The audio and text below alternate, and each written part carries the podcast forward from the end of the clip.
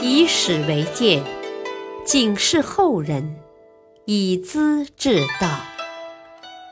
品读《资治通鉴》，启迪心智。原著司马光，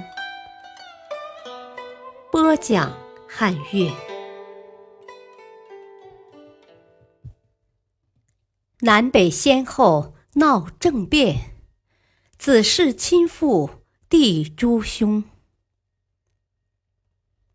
北魏皇帝拓跋焘和刘宋皇帝刘义隆年纪一样大，在同一年继位，南北对峙，打了二十几年仗，谁也没有吃掉谁，真可谓不是冤家不聚头啊。魏帝从大江边回到平城，深感疲倦，叫太子拓跋晃监国，处理日常大事。太子很精明，讨厌艰险的中常侍宗爱，有自己的一班人马。宗爱恶人先告状，魏帝听信了，杀死大批东宫的官属。拓跋晃又愁又怕，竟病死了。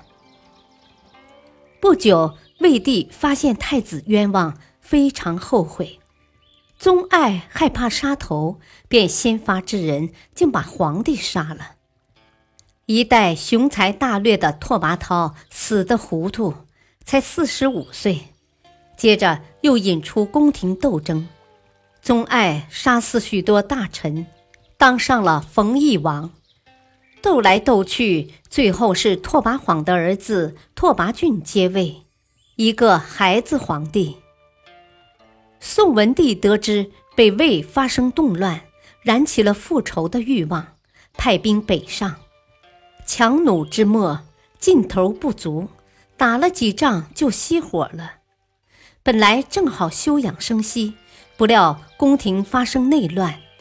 事情也是出在太子刘绍身上，很像北魏的情况。当初元皇后生下了刘绍，端详婴儿的模样，告诉皇帝：“啊，这孩子形貌异常，很可能亡国破家，弃掉算了。”文帝这时正为父亲巡灵，火烧火燎的跑来，撩开帐幔，瞄了一眼孩子。觉得皇后说的不错，但是父子情深，立即制止了。过了些年，才宣布刘绍为太子。果然，太子生性残忍，不读书，不习礼，专搞歪门邪道。二十来岁的青年，带着弟弟刘俊和妹妹东阳公主侍奉女巫颜道玉，用玉石雕成父亲的人像。埋在含章殿，天天诅咒，盼望他生病早死。文帝得知，又惊又恐，出于父爱天性，仅仅斥骂一顿了事。严道玉装扮成尼姑，藏在太子的东宫，被查出来了。文帝决心惩治太子，刘绍急了，决定抢先动手。他征求部署的想法。袁殊坚决反对，萧斌怕太子翻脸杀人，勉强附和：“哦，我会服从命令的。”袁叔大怒，斥责道：“你以为太子真会干这种事吗？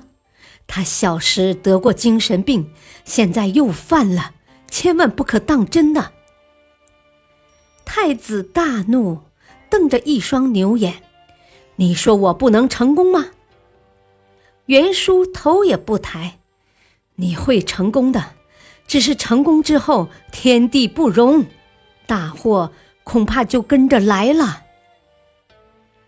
太子连夜召集卫士，冲进皇宫。文帝当夜跟徐占之讨论废立太子的事，到五更天还没睡，侍卫们也昏昏沉沉。叛军摸到门边，直扑文帝。文帝急忙提起凳子迎击，五个手指被斩断，一阵钻心疼痛，头脑发晕，没来得及明白发生了什么事，身中数刀，就躺在血泊中了，当年四十七岁。徐占之冲到北门边，门没打开，叛军追上，刀剑同时击中，死了。太子指挥军士，见人就杀，好些官员来不及抵抗。文帝的亲信和宠妃潘淑妃也同时被诛，宫廷里血肉模糊。清晨，大臣上朝，太子当众宣布接位，并说皇帝是徐占之杀死的，把大家都惊呆了。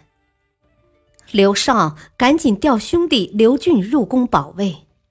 刘俊是潘淑妃的儿子，母亲多次劝他离开太子。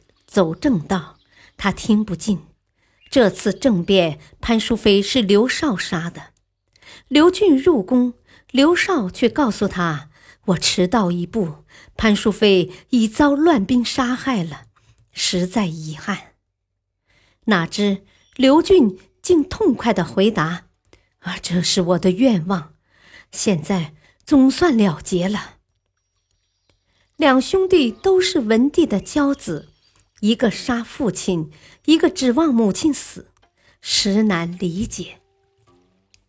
刘少当了皇帝，朝野内外都不服气，斗争流血是不能避免的。武林王刘俊是文帝最有计谋的儿子，有能力的将军是沈庆之和臧质，文官则属严延之的儿子严俊最能干。他们联合一气，发布声讨刘少的檄文，进军建康，各地纷纷响应，很快打到新亭，官吏们也不断出奔，投向刘俊。刘少看到檄文，问太子亲严延之：“这是谁的主笔？”严延之坦率承认：“哦，我的儿子。”说话为什么这样狠？刘少瞪着严延之，严延之毫不在意地说：“他连我做父亲的性命也不顾，还会照顾陛下的情面吗？”刘少的怒气才稍稍平息下来，又怀疑朝廷官吏都不忠诚，想全部诛灭。幸得叔父刘义恭、尚书何尚之的劝解，才打消这念头。刘少相信神鬼，把蒋山的蒋侯神像和苏俊的神牌抬进皇宫，烧香叩拜，封官许愿，也没见什么效果。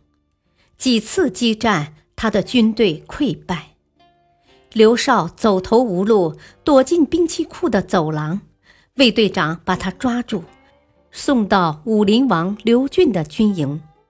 刘俊向他要传国玉玺，他说交给了女巫严道玉。刘少的弟弟刘俊被叔父刘义恭抓到后，一再哀求，希望给他立功赎罪的机会，没有得到允许。健康城的秩序安定下来了，刘少、刘俊、严道玉这批作乱的头子被同日处死。武林王刘俊继承皇位，历史上称他孝武帝。北魏和刘宋前后紧接出现宫廷政变，两位颇有作为的皇帝都因太子的事而糊涂被杀。在南方很快传开一首民谣：“遥望健康城，江水逆流盈。”前见子杀父，后见弟杀兄，说的是刘少和武林王刘俊没提北方的事。作为一种宫廷政变现象，民谣倒也说得很实在，说出了老百姓的鄙弃之情。感谢收听，下期播讲笔头功。狠揍刘树，高侍郎面见过失。